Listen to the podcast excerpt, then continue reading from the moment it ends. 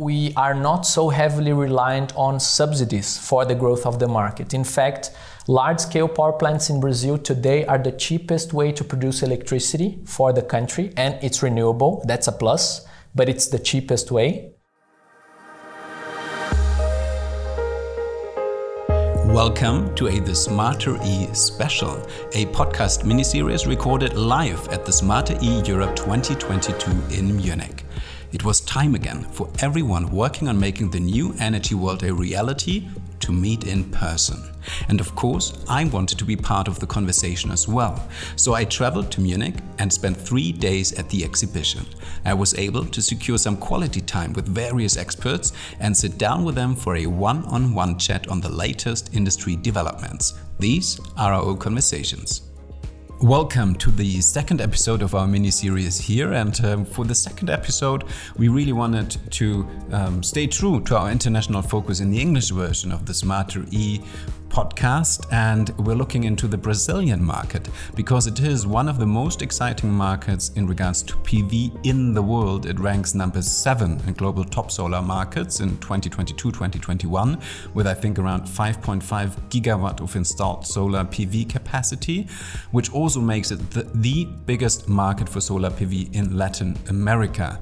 So, to make sure that um, we really get an insight into the market and also are able to put it into the international context, I went down to the exhibition grounds here and I hunted down Rodrigo Sauaia because he not only is the co founder and CEO of Absolar, so the Brazilian Photovoltaic Solar Energy Association, but he's also the co founder and co chairman of the Global Solar Council, GSC, so a global entity unifying and representing the solar power sector on an international level. So he's the person to give us both perspectives on the market, the national and the international market. Well, awesome that you took some time here. Um, I know I had to drag you out from a very busy booth conversation here. Glad you joined me in my little silent uh, podcast room here. Welcome, Rodrigo. Thank you very much, Zach. It's a pleasure to be here, and hello to everyone who's listening to us today. And as we speak, by the way, it's uh, the, the, second um, day of the Smarter E in general, the first day of the exhibition,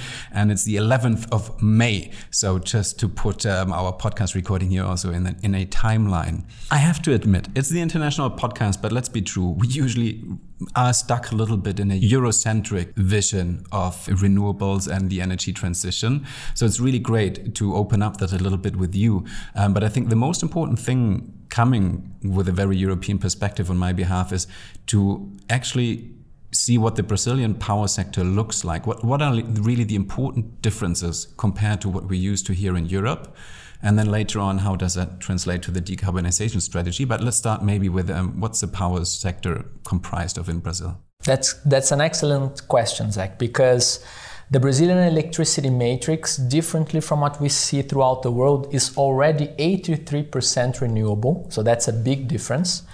And the majority of this renewable energy, about 60% of the electricity matrix in the country, comes from hydropower, so large scale power plants with big dams as well. And this comes from the history of Brazil investing in hydropower in the past. We still have a lot of hydro resource, but now it's in regions such as the Amazon region, where there's a lot of social and environmental potential impacts that make these projects uh, difficult for future expansion and new power plants. And uh, after the use of a lot of hydro, Brazil started to diversify its electricity matrix with thermoelectric power plants and later on invested a lot in renewable energy sources. So today, wind is number two in our electricity matrix with 11%, and then natural gas comes three with 8.6%. Close to it, biomass with 8.3%, and then we have other thermoelectric power plants based on fossil fuels with 4.8%. then comes solar with large scale solar power plants as the sixth biggest electricity source in the country with 2.6%, that's about 5 gigawatts on large scale power plants. If we add the distributed generation there, we go to 15 gigawatts, and that makes solar then our number five electricity source in the country already. So that's really impressive because, on the one hand, you're one of the fastest growing, biggest PV markets with 5.5 gigawatt, as we said. But in the context of Brazil itself, it's almost an insignificant number because on, on place six or five, and all the others are almost all of them are also renewable energy sources. So that is really impressive. And that's a very different scenario from, for example, Germany here. So let's break that down a little bit. When you talk decarbonization in Brazil, what actually do you need to decarbonize then? Because here in Germany, it means, or in Europe, it's obviously the energy mix, and also now it's become a geopolitical question. We need to get rid of Russian oil and gas. Very different for you in Brazil. What's the main focus, the main leverage in decarbonizing Brazil? Yes, first point that we have to understand is that usually we speak in Brazil much more about diversifying our electricity portfolio because currently we're still very heavily reliant on hydropower. And that is not good for a country that is so susceptible to climate change as Brazil is. Uh, we already saw several uh, severe droughts in current years, and that impacts a lot our electricity generation capacity because it's based on hydro. So the government is doing um, a long-term strategy to diversify, and solar comes very handy as a competitive and fast electricity source that Brazil has a lot of resource to take advantage of and to improve its electricity matrix. So when we talk about reducing carbon emissions and greenhouse gas emissions in Brazil, we're basically talking about number one, reducing deforestation that is still very high uh, on our forests, such as the Amazon region, the Pantanal region, uh, the Atlantic forest region, but also on reducing the impacts of the agribusiness with methane emissions, also with increasing land use area from agribusiness, and the uh, transportation sector. So these are the sectors currently that generate more greenhouse gas emissions and the one that are in focus when we talk about reducing these emissions. So um, transport sector, agriculture, and um, decelerating deforestation. All right. I just gather, I have to gather my thoughts uh, because there were so many interesting points there. I think what's interesting is that for you, it also is a question of energy security, but from a very different angle. Whereas with us, it's a geopolitical question. For you, it's a question because you will actually be amongst the first to be impacted directly by climate change.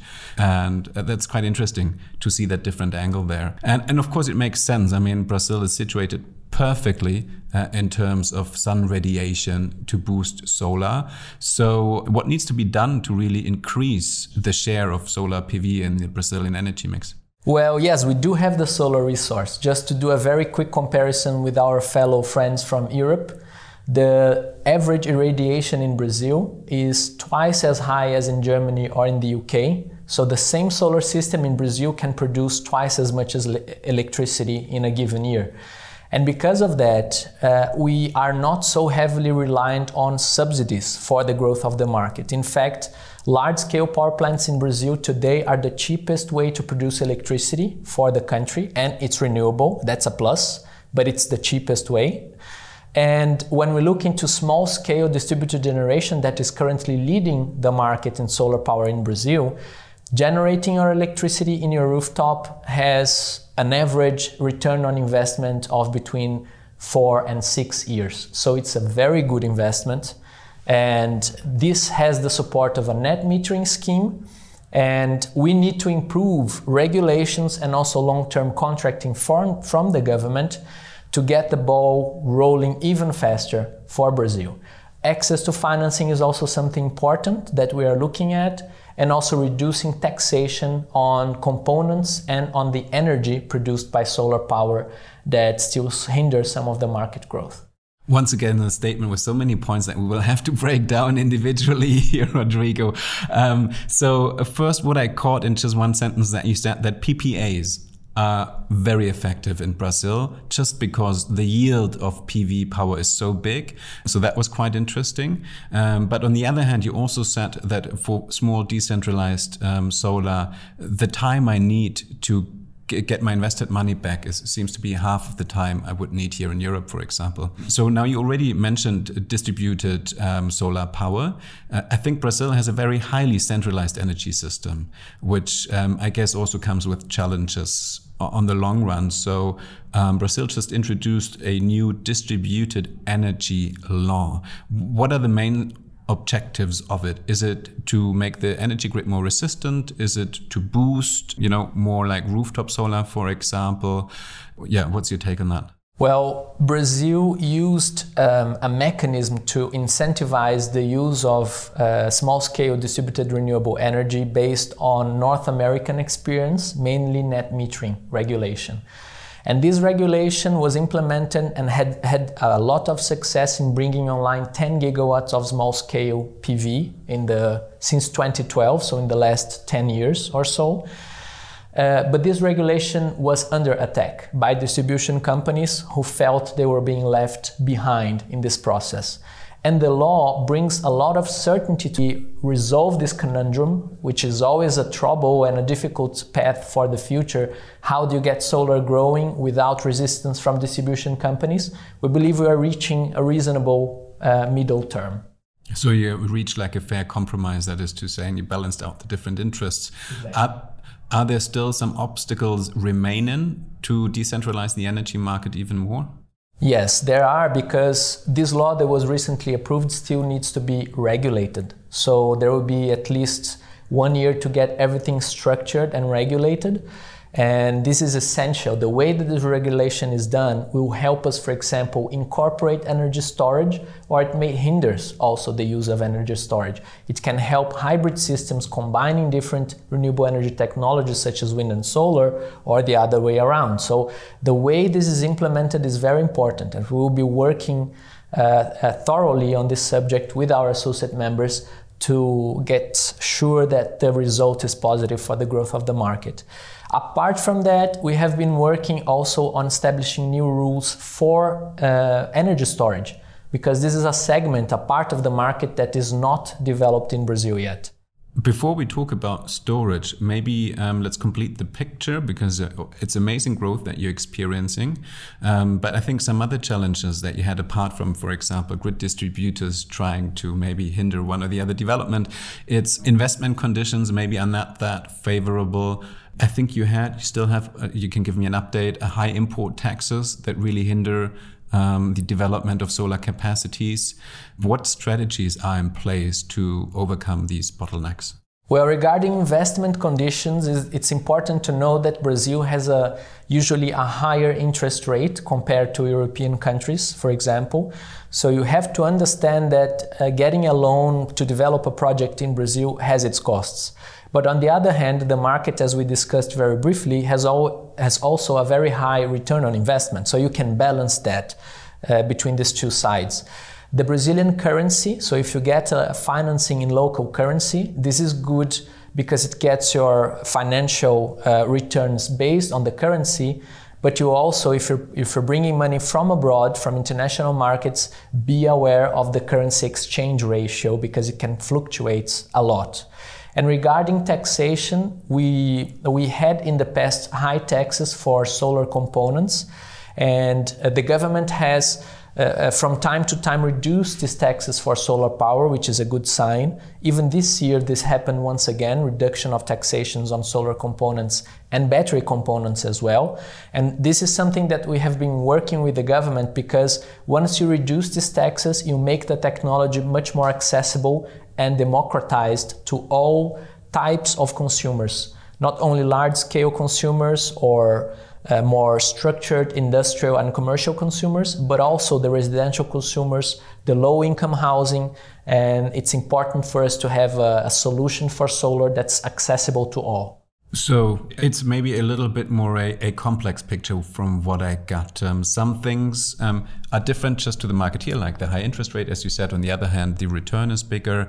And then just when going into the market, you, like the exchange rate bit was very interesting. So it probably makes a sense to just turn to a partner like Absolar when you want to enter the market to do it the right way. For sure, especially because we can help also with understanding the Brazilian culture of doing business. And this is something that you don't learn by the books necessarily And so Brazilians are very warm and, and personal people. And it's important for a company that wants to build its brand to also reinforce the team that it will have there, the people that it will have there, and the connections between these people and the local players.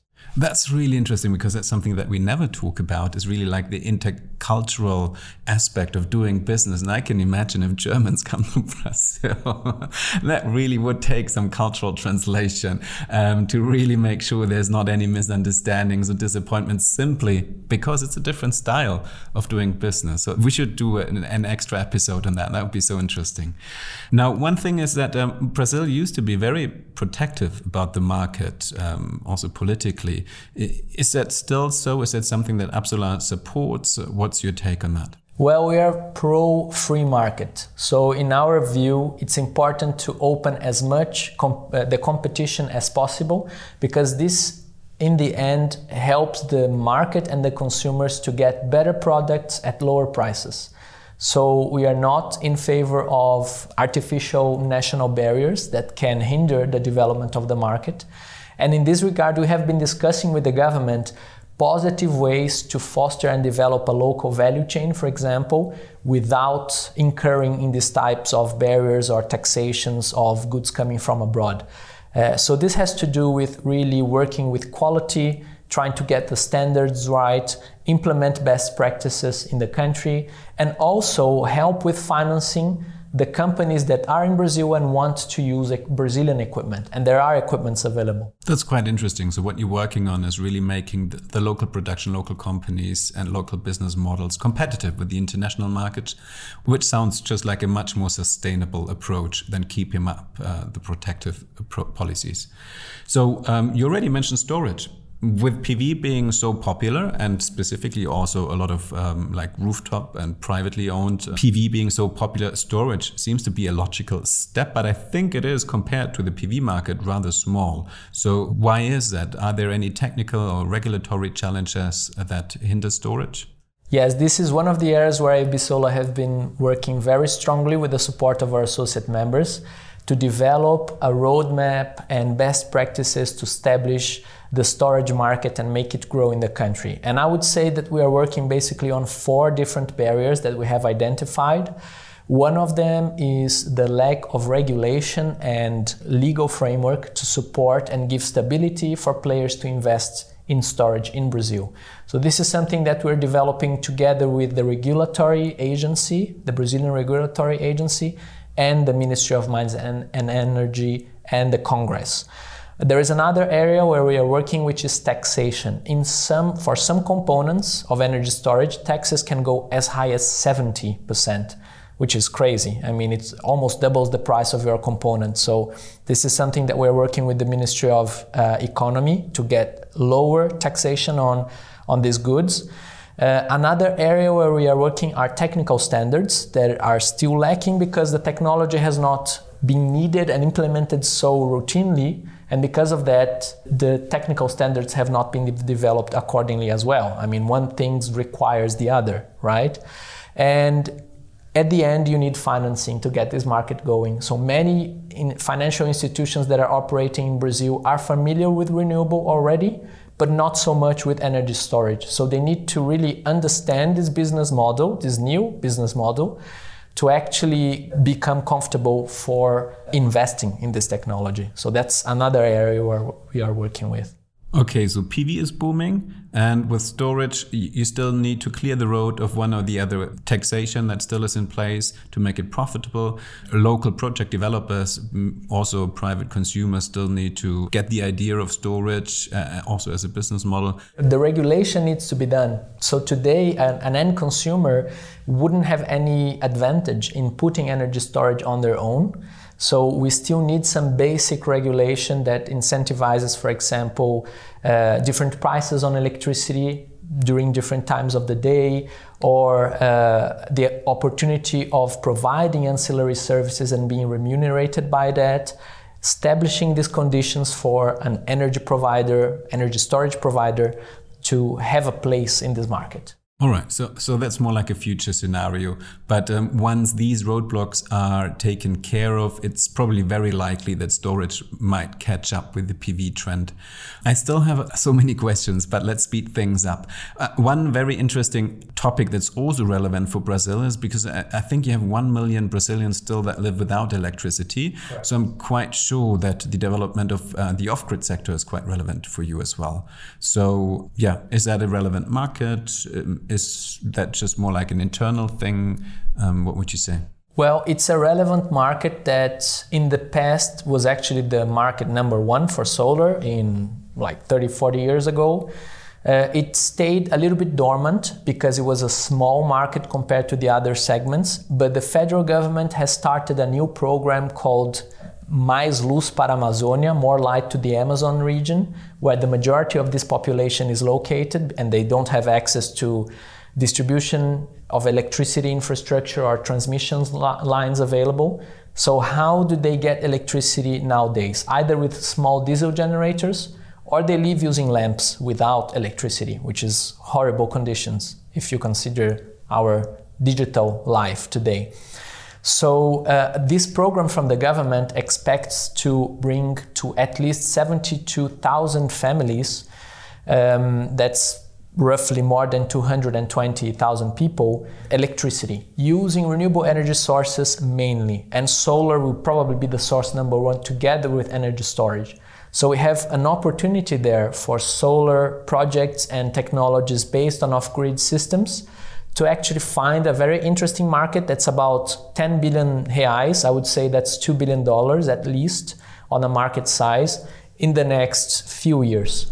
So this is something to look into if you are considering Brazil as well. 2 billion is a number. So if anybody listens here that is in the off-grid business, so to say, make sure um, to have an eye on Brazil. And, and, by the way, the impact is quite significant. So if I got the numbers right, that would almost take care of a quarter of the people that still are without electricity, which is a significant right. impact. Now, the two remaining questions I have is a little bit of myth busting because here in Europe, if we have our discussions, there's two things that come up.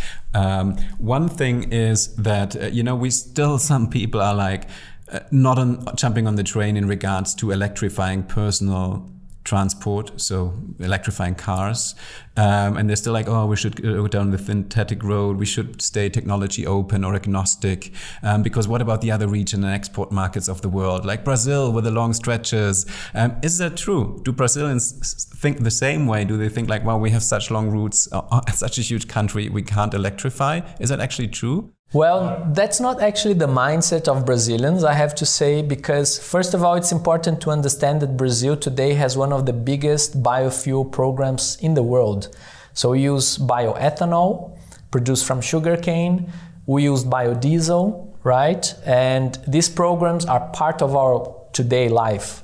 If you buy gasoline in a gas station in Brazil, it has a minimum of 10 to 15% bioethanol mixed into it.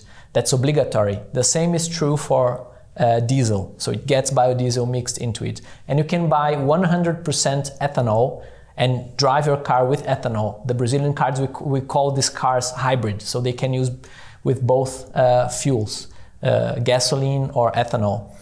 And the third step is actually making a hybrid car, uh, a hybrid electric car, and eventually a fully electric car. So the, the government planning agency foresees that uh, it will take some time for Brazil to to actually get big into uh, electric uh, vehicles, but I believe they are underestimating the potential of electric vehicles because Brazil today is a big consumer of fuels, and this is a significant part of our emissions, as we discussed previously. So if we want to reduce emissions in Brazil, we have to look into electromobility. That is a way forward.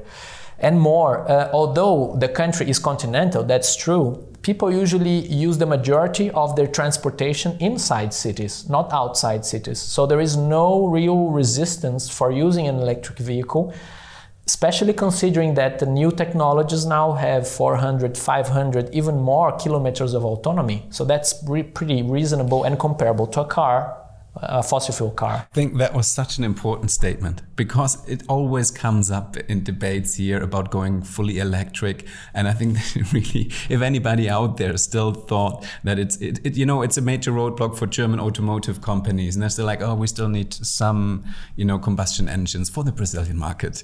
No, it's not true here. Get it from Rodrigo live on the long run, maybe not as fast as Europe, um, Brazil will also go almost fully electric. And they're not in such a hurry because they already are a step ahead when it comes to the footprint of transportation. Um, but it also will go electric. That's such an important takeaway. But what comes right with that discussion often is, of course, is the question of hydrogen. Uh, one thing that I hear a lot recently is because we switch um, to hydrogen when it comes um, to um, decarbonize the hard to abate sectors such as the heavy industry. Um, we're like, okay, we can't produce as much hydrogen here in Europe. Some will get from the MENA region, some from as far as Australia. But I think Brazil is also mentioned quite a lot. But how does it look from the Brazilian perspective? Are you actually looking at exporting clean energy or do you have it reserved for your internal demand?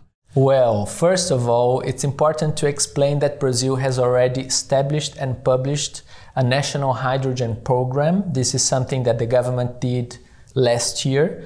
And this national hydrogen program has six areas that it's uh, approaching as part of a strategy to make Brazil a relevant hub in hydro hydrogen production. Important to say, we at AB Solar believe in the potential of green hydrogen. This strategy looks into different colors of hydrogen, so from different sources, but we do believe that green hydrogen has the highest potential uh, of them all. And when we compare numbers from Bloomberg New Energy Finance, for example, they show that because of the low electricity, renewable electricity uh, prices in Brazil, costs for production in Brazil, Brazil can be the cheapest place in the world to produce hydrogen, according to their analysis. And this is uh, quite promising data. But in our view, we're a bit pragmatic on that. We need to see the first contracts become a reality. And there are many memorandum of understandings already being signed between state governments, entrepreneurs, the federal government, different entities in Brazil. But these are memorandums of understanding. So we have to see this will become a reality, right? And once it does, I think this depends on contracts on demand. Someone needs to be able to buy this hydrogen at a competitive price. Otherwise, these projects will stay on paper. So the answer would be how much appetite does Europe, for example, has to buying the green hydrogen from Brazil and how much it would pay. Depending on the answer, we'll see if these projects will move forward or not. That's quite an interesting way to put it. But um, how big is the appetite of uh, Brazil as a growing economy to use its very cheap green energy itself for scaling up the industry? Well, the, the country still is growing quite a lot and strongly. Of course, we had some uh, hiccups because of the pandemic, but that happens to the whole world. And the average per capita electricity use in Brazil is very small compared to Europe because we're still a low to middle income country. So the expectation of electricity demand is very high, but we do have a lot of renewable resources. There is really no restraint in increasing this generation capacity as long as we have market potential clients. So if the demand arises, Brazil is ready to serve the world in terms of producing electricity from, from green sources, but also green hydrogen. Well, that's good to hear. Uh, I'm actually quite sure that Europe will develop a big appetite for, for clean hydrogen. There's no question, and for green hydrogen, um, there's no question about that. So um, we're almost at the end here of our podcast. Um, we're sitting here as we as we speak and as we record on the second day of the Smarter E, taking uh, first day of the exhibition, second day if you count in the conference. Um, now you came over here from Brazil. If we reference what we said earlier, the the cultural difference. so what are your key takeaways? Takeaways of visiting the European markets? Um, uh, what are your key takeaways of the conversations here? Did you already clear up some misconceptions you had? What's happening here, for example?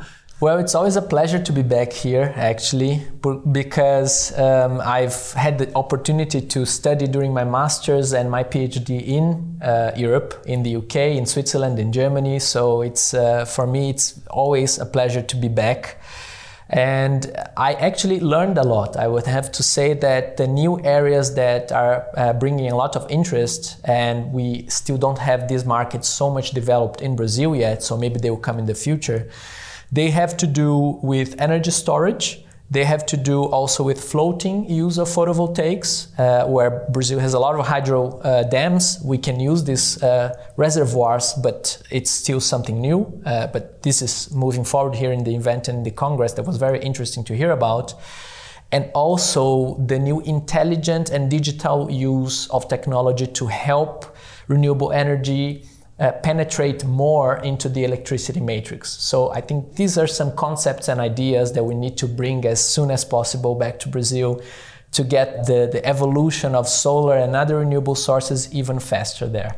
Nice. So those two points is like floating PV, a perfect combination with the hydropower, by the way, because it also blocks the evaporation of, of the water body. So that's perfect. And then, um, yeah, making grid smarter and making the use of renewables, uh, increasing the use of renewables by using them smarter.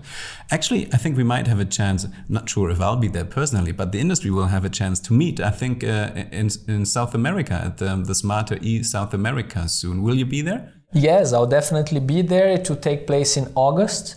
So I'm very much looking forward to meeting our friends from Brazil and abroad coming to this event, which is the biggest in the region, by the way, for the solar sector. And ABSOLAR is also a partner on organizing the content of the conference that will take place there together with the, with the exhibition. And I'm very much looking forward to seeing you guys in Brazil as well. Maybe you can also learn a few new things from us and a bit of our culture as well. Thanks a lot, really, for having joined us today, Rodrigo. So cool that I could get you out there of the busy conversations you were having. And yes, uh, really some key takeaways. Brazil is a completely different market from what we're used to here in Europe. You have a completely different mix of energy with different challenges that we have, but it is an interesting market.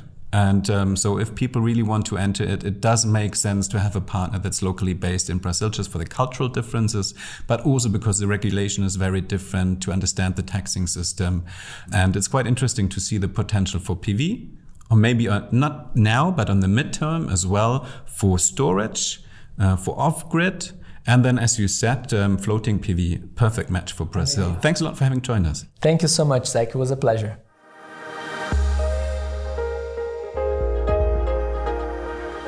So that was the second episode of our mini series here, recorded live at the Smarter E Europe in Munich. For our third episode, we'll switch the topic completely because what we will talk about is the second life of, for example, car batteries.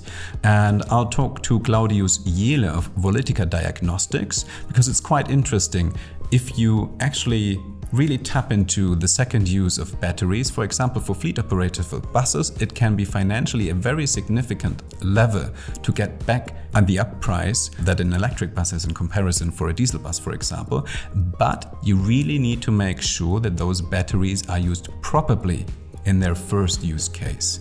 Why? This is what we'll find out in the third episode, so stay tuned.